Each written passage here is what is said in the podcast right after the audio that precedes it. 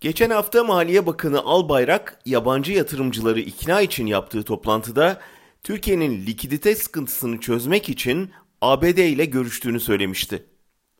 Mart'ta Erdoğan'ın da Trump'tan Türkiye'nin Amerikan Merkez Bankası Fed'in swap hattına dahil edilmesini istediği biliniyordu. Bu çöküşe geçen Türk ekonomisinin acil dış finansman ihtiyacı için önemliydi. Ancak Albayrak'ın toplantısından hemen sonra Fed yetkilisinin yaptığı açıklama Ankara'da soğuk duş etkisi yaptı. Yetkili Türkiye'nin anlaşmaya dahil edilip edilmeyeceğine ilişkin soruya swap hattı anlaşmaları sadece ABD ile karşılıklı güven ilişkisine sahip ülkelerle yapılıyor cevabını verdi. Washington açıkça Türkiye'ye güvenmiyoruz diyordu. Bu güvensizliğin S-400 krizinden kaynaklandığı malum. ABD ve NATO'nun uyarılarına rağmen Erdoğan Putin'le S-400 anlaşmasını imzalamış, Mart başında da kimse tükürdüğümüzü yalamamızı beklemesin, füzeler Nisan'da faal hale gelecek demişti.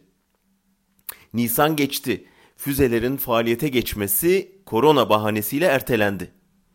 Hatırlatalım o süreçte Türkiye Putin'in de hiç de güvenilir bir ortak olmadığını İdlib'de gördü ve NATO'yu imdada çağırdı. NATO tınmadı.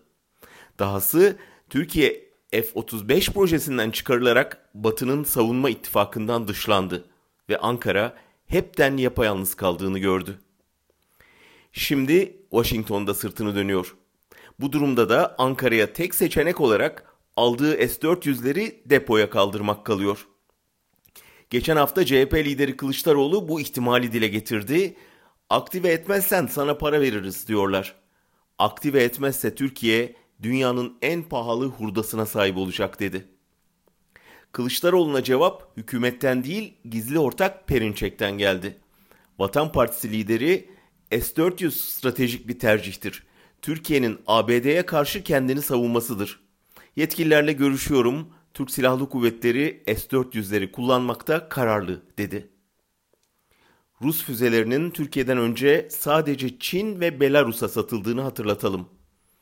Erdoğan şimdi vereceği S-400 kararıyla ya iktidarına dayanak yaptığı Avrasya ekibinden ya da Batı ittifakından vazgeçecek.